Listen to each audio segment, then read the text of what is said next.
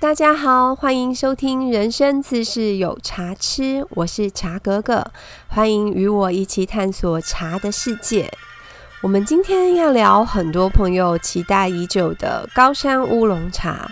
其实从我的节目开播到现在，就是还蛮多熟的朋友、客人之类的，会在 LINE 里面跟我聊，就是关于他们好奇的啊，或者是有疑问的一些茶知识。那大家就在一直在问我说，高山乌龙茶什么时候要出来？终于，我们今天要来聊这个了。之前还被他们笑说，到第八款才分享，真的有一种千呼万唤始出来的感觉。因为我实在是想太久了。其实茶叶界跟所有的领域一样，它都存在着同行相忌的问题。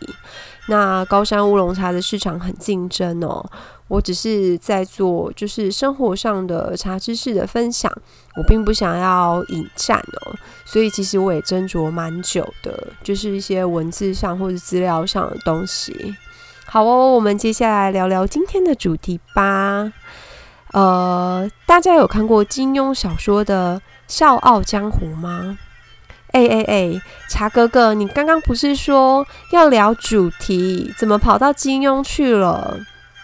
别急，别紧张，我只是刚好想到举个例子。金庸老爷子笔下有一个五岳剑派，他讲的是大陆有五座高山的五个剑派，高手众多。那我说台湾高山茶呢，有六岳茶派。讲的是台湾六座高山的高山茶牌，也是高手云集。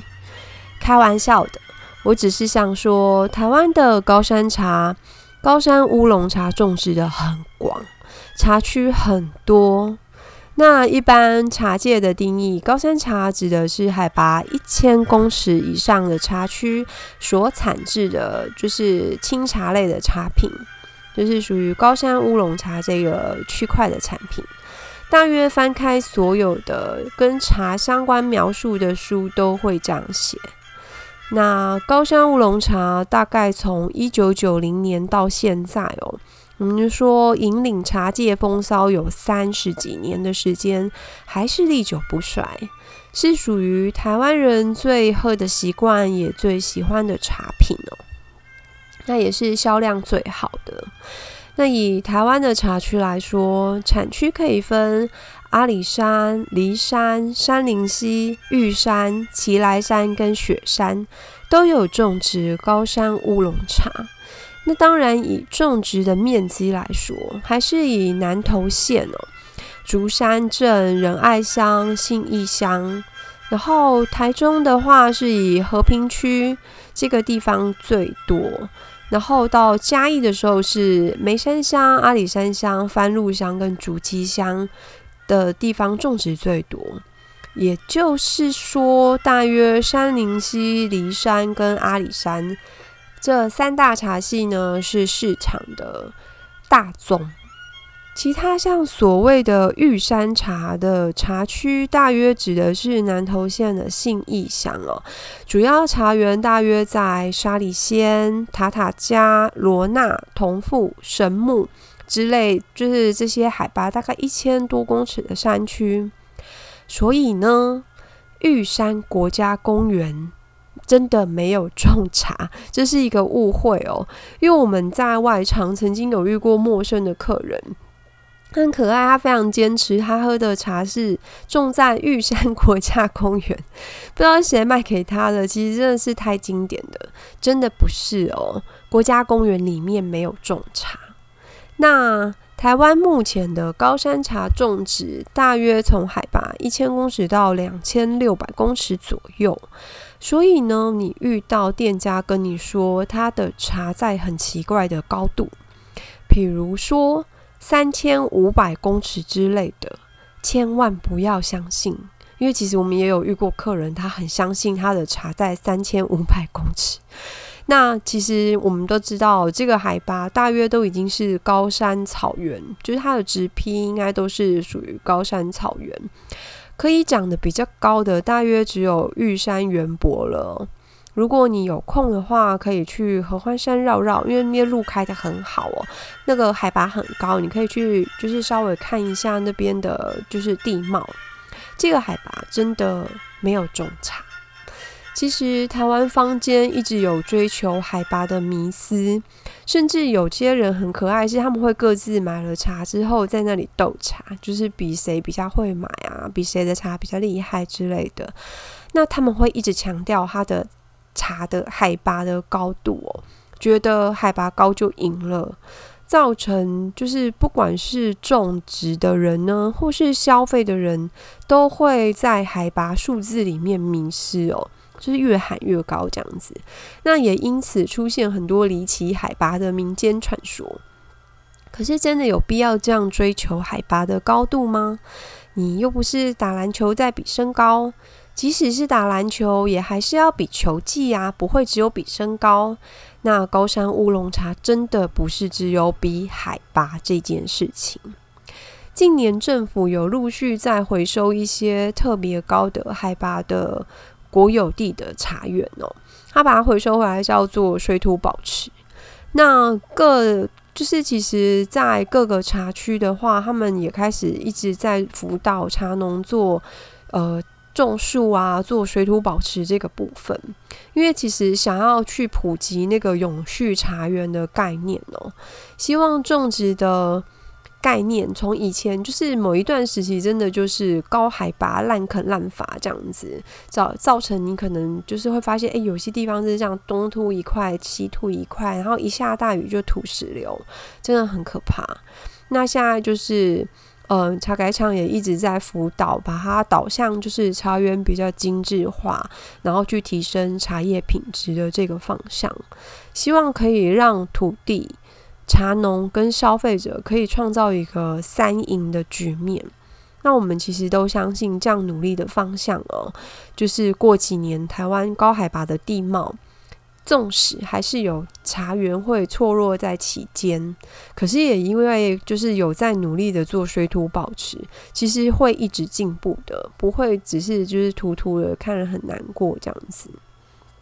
那喝茶这件事情呢，也并不是在喝海拔的数字，重点应该还是要回到茶叶的品质上面哦。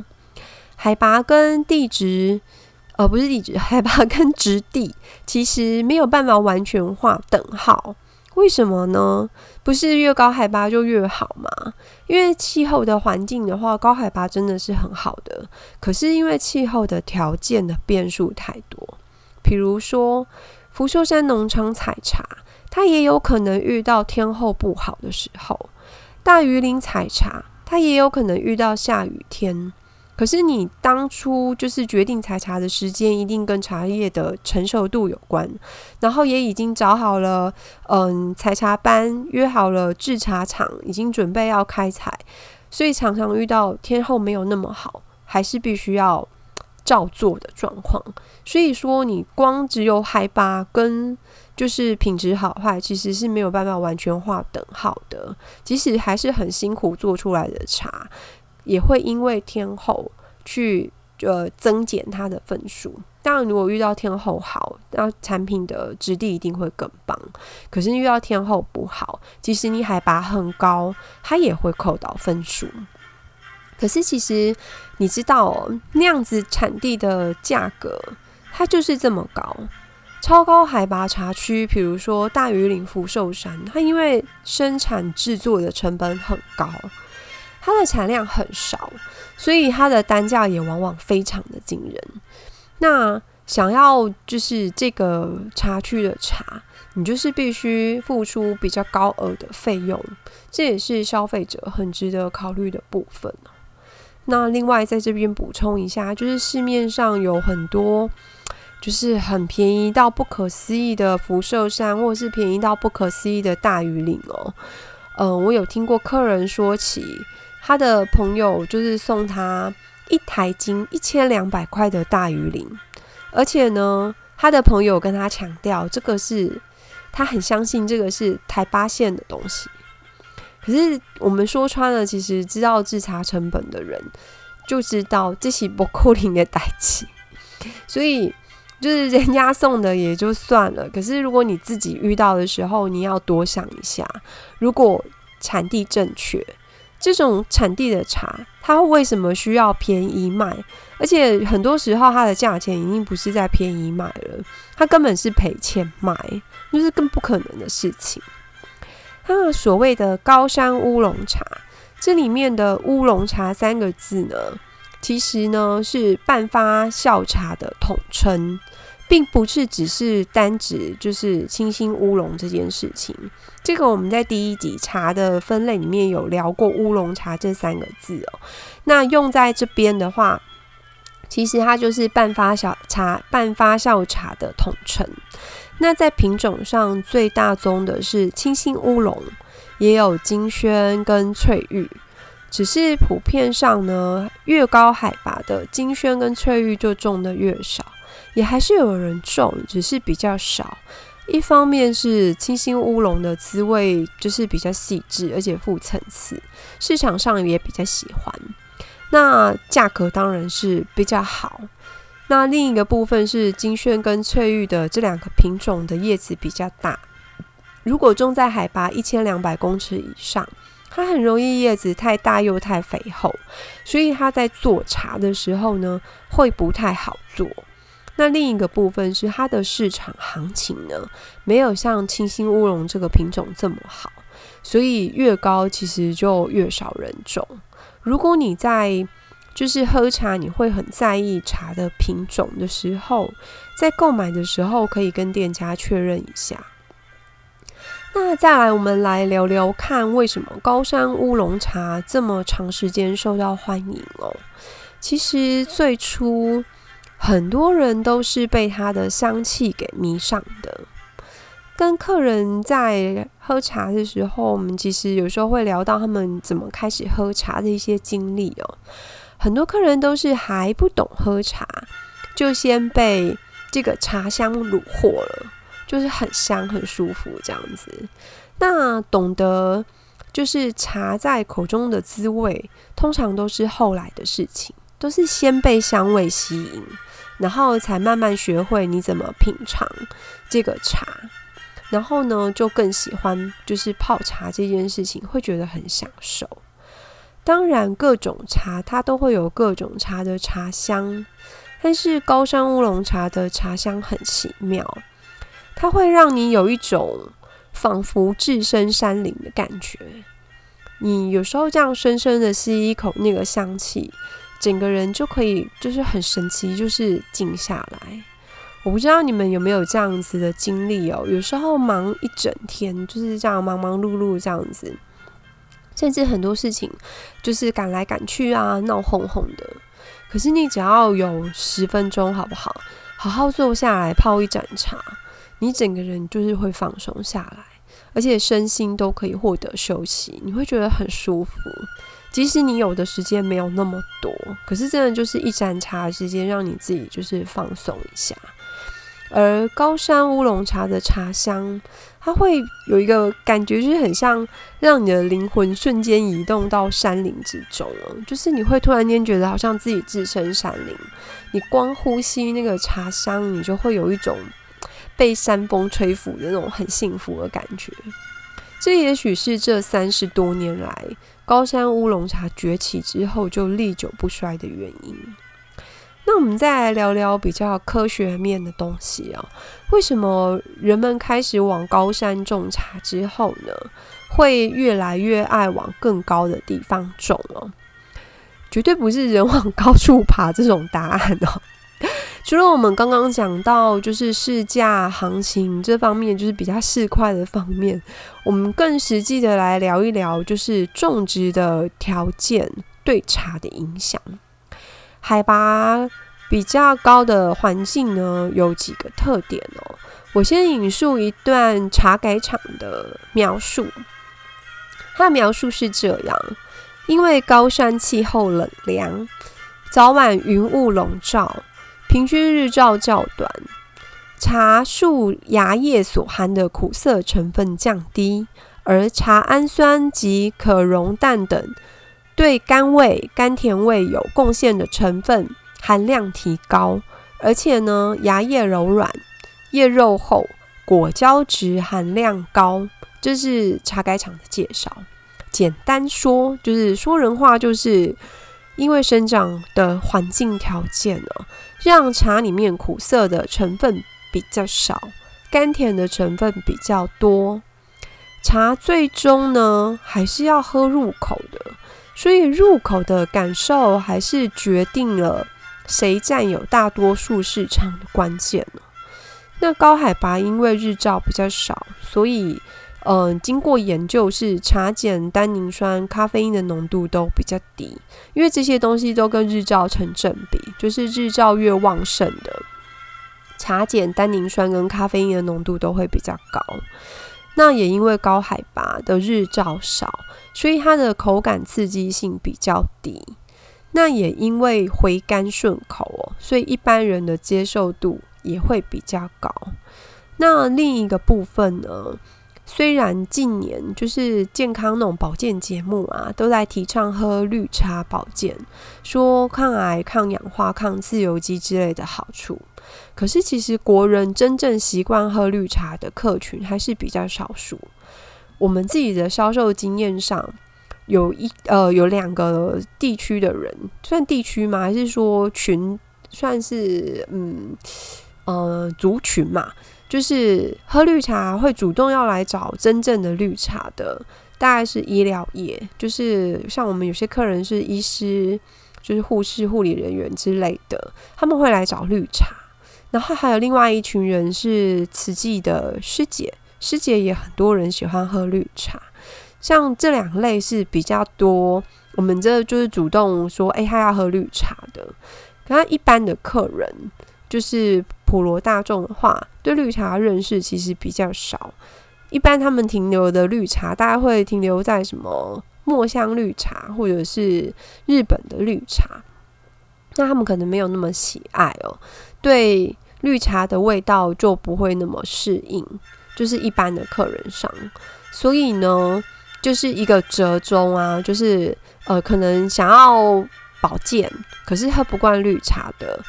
客人他们就会找发酵程度比较低，而且兼具口感跟保健功能的高山乌龙茶，就是其实这是另外我觉得啦，另外一个受欢迎的，就是原因之一吧。那再来我们聊聊一个，就是我很常被问到，然后大家都觉得这是非常抽象玄妙的东西，是什么呢？刷涛葵。用国语讲就是有山头气，这个其实，呃，如果是喝茶有一点茶龄的话，你可能就会常常听到，就是哦，前辈也好啊，或者长辈也好，或者在讲，就是各个山头的刷涛葵这件事情。可是其实对比较年轻的族群，或者是茶龄比较短的客人来说，都会觉得这个听起来非常的抽象而且玄妙，因为他会不知道。具体到底在描述什么东西哦？其实呢，产地不一样，师傅的做法就是秋楼啦，应该是说师傅的工艺不一样。即使同样都是清新乌龙这个品种哦，它真的也会做出让你喝起来感觉不一样的茶。做茶叶呢，不是在做罐头。做罐头，你就是配方一样塞进去，大家永远都是一个味道。比如说，你牛头牌沙茶酱，你大概小时候吃是这个味道，现在吃还是这个味道。我们大概十年后再吃还是那个味道。可是茶叶没有办法哦，即使你是同一个茶园，然后同一个季节，不同的年份，它可能就会有因为气候所影响的不一样的味道。甚至你换一个师傅做，它也会有不一样的味道。我觉得做茶比较像在做艺术品，尤其是高山乌龙茶。那你可能会说：“哦，茶哥哥，你很偏心诶，你不能因为你自己喜欢你就这样讲。”可是其实我是说真的，因为它并不像是绿茶跟红茶。绿茶呢，就是不发酵。它就是直接炒青了定型，红茶呢就是全发酵，它就是推到底，所以它其实 这是两级嘛。可是高山乌龙茶的发酵区间，它真的可以有很多的变化。有的时候它可以做的很轻，带着一点青花香，它也有可能推到花果香，甚至快要到整个转果香的味道。那每个产地它都会因为土质、气候所涵养出来一些不一样的特质。然后呢，你遇到不一样的做茶师傅，他也可以把它幻化出不一样的香气跟滋味。所以高山乌龙茶远比其他茶更难描述，因为其他茶类可能直接抓，你只要记得不同品种的味道，你就可以认得大半。比如说红茶，你就记得阿萨姆的味道、十八号的味道，或者是山茶的味道，你就可以记得大半的红茶的味道了。可是高山乌龙茶，你即使给你同一个品种，你只要不同的产地。发酵程度跟师傅的秋楼，它能产生出来的变化其实就太多了。而且啊，我们说刷涛葵这个东西呢，说起来很抽象。其实你今天要是喝的样品数不够多，或者是说有些人天生他的味蕾没有那么敏感哦，或者是你没有细细去比较过，那其实真的会觉得。无从分辨起。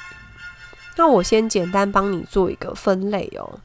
简单分类来说的话，市面上比较常见的茶区，大概有像骊山这一脉的茶，包括我们刚刚讲到大屿岭、福寿山、华冈、翠峰、翠峦之类的茶区，都是属于骊山茶系的这这边的茶。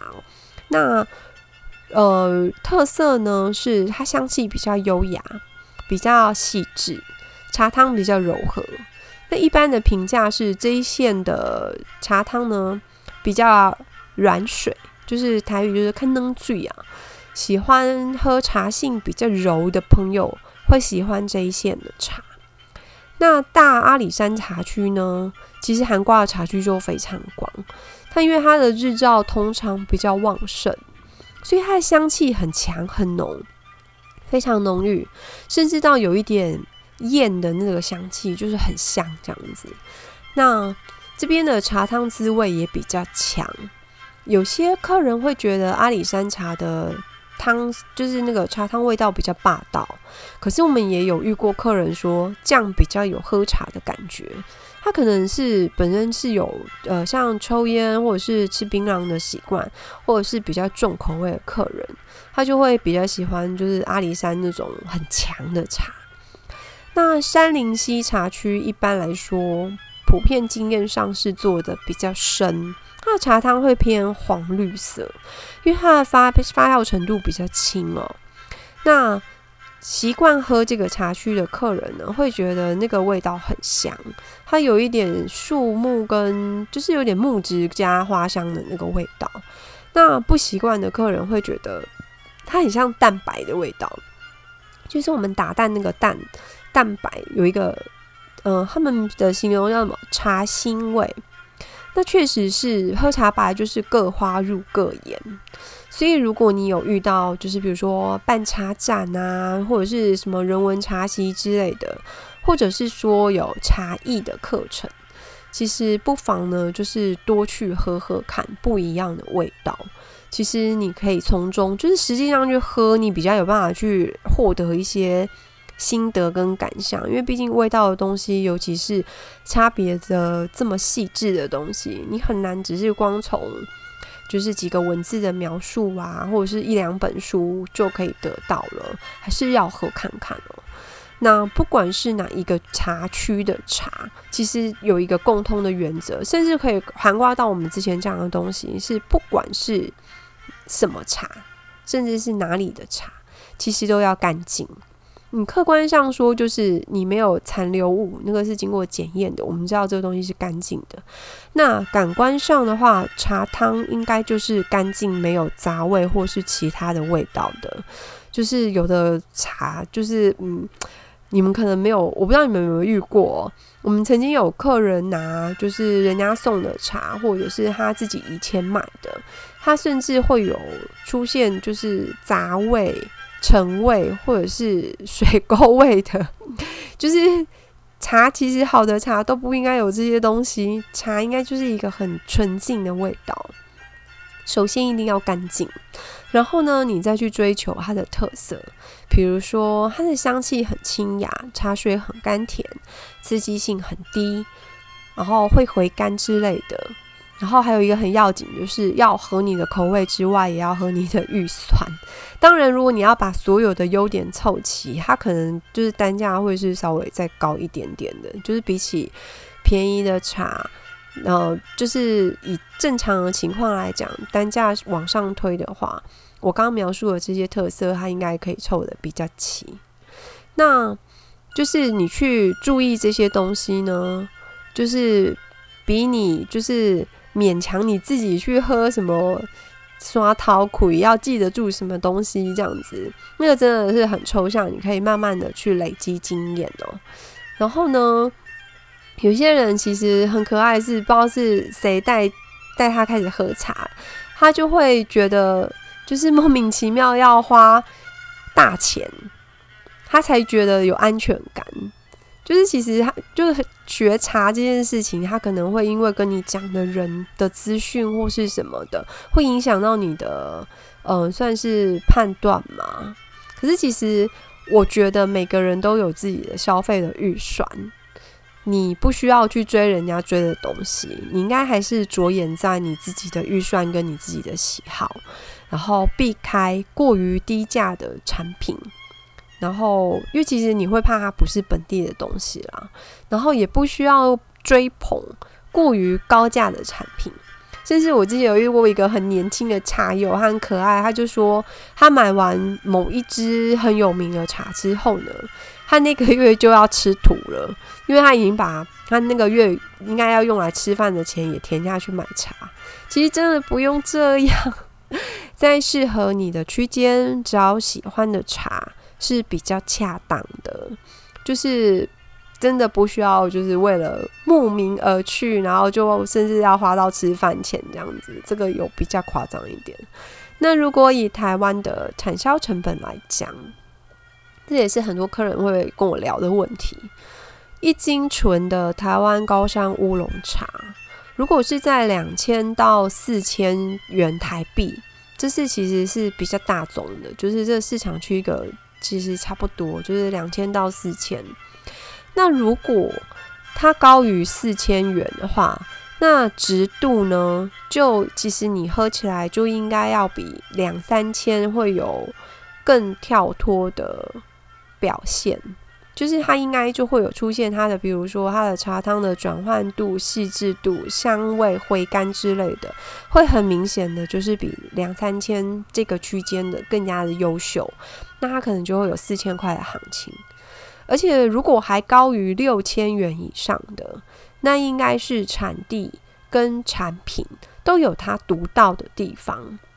那这种单价不应该只是哄抬或是炒作出来的，因为其实有的茶真的贵到你会吓到，可是喝起来你又会不明所以。那其实，呃，当然有两种情况，一个是它是哄抬的，然后另外一个是其实你喝不出来。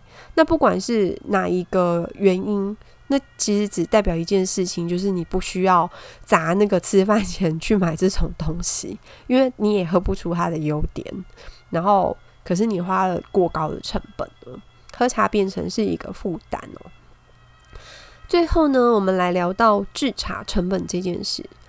嗯，除了一般就是用很肤浅的，就是啊，它就是什么产地呀、海拔啊什么之类的去换算，说这样子它应该一斤是要卖多少钱？可是其实它的魔鬼都在细节里面。即使相同产区的茶园哦，它的制茶成本也未必相同。我讲这个样子，你可能会觉得很疑惑，就是为什么相同产区它的成本会不同？因为茶园管理不同啊。比如说，这个茶园它是用有机肥还是化学肥？然后它除草这件事情，它是喷除草剂还是人工除草？那它今天对于安全性的追求？他有没有做残留残留物的检测等等之类的？这都是隐形成本。可是它差别是很大，因为其实你说光有机肥跟化学肥就已经是十几倍到几十倍的差距。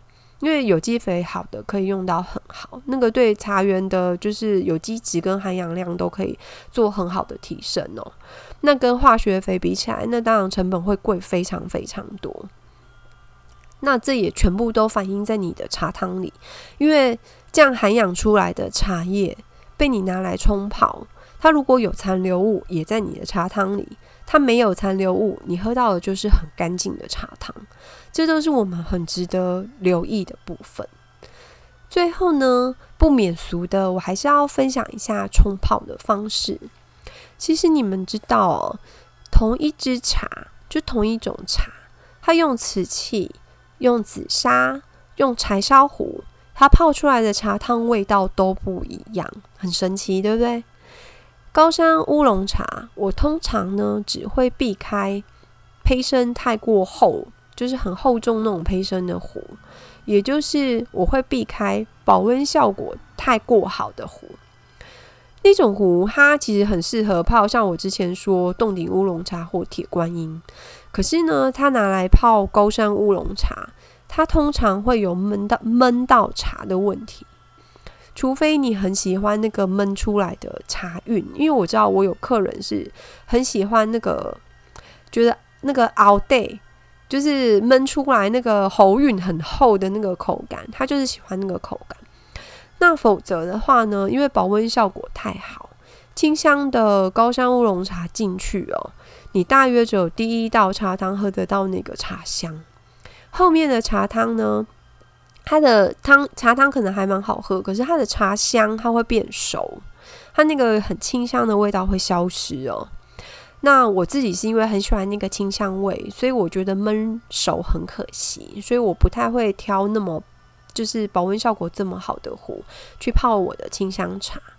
所以比较薄胎生的瓷壶、盖碗，或者是薄胎生的紫砂壶、柴烧壶，我会随着心情或者是气候，像天气热，我可能就会用瓷壶或是盖碗；天气冷，我就会挑。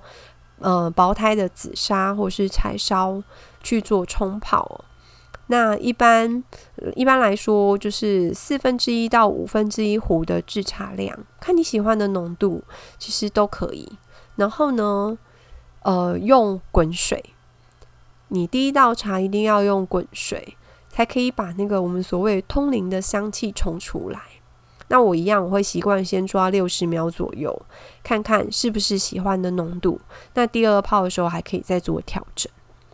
好哦，我们今天的分享很长，讲了很久，其实我已经删掉很多东西了。希望你们听的还喜欢。今天的分享就到这一边。喜欢听茶哥哥讲茶的朋友，再记得点我上面的订阅。然后，如果有喜欢茶的朋友，也欢迎帮我做分享哦。如果你有想要听的主题，或是有任何的问题，也欢迎 pass 给我。好的，谢谢大家，我们下次再见喽。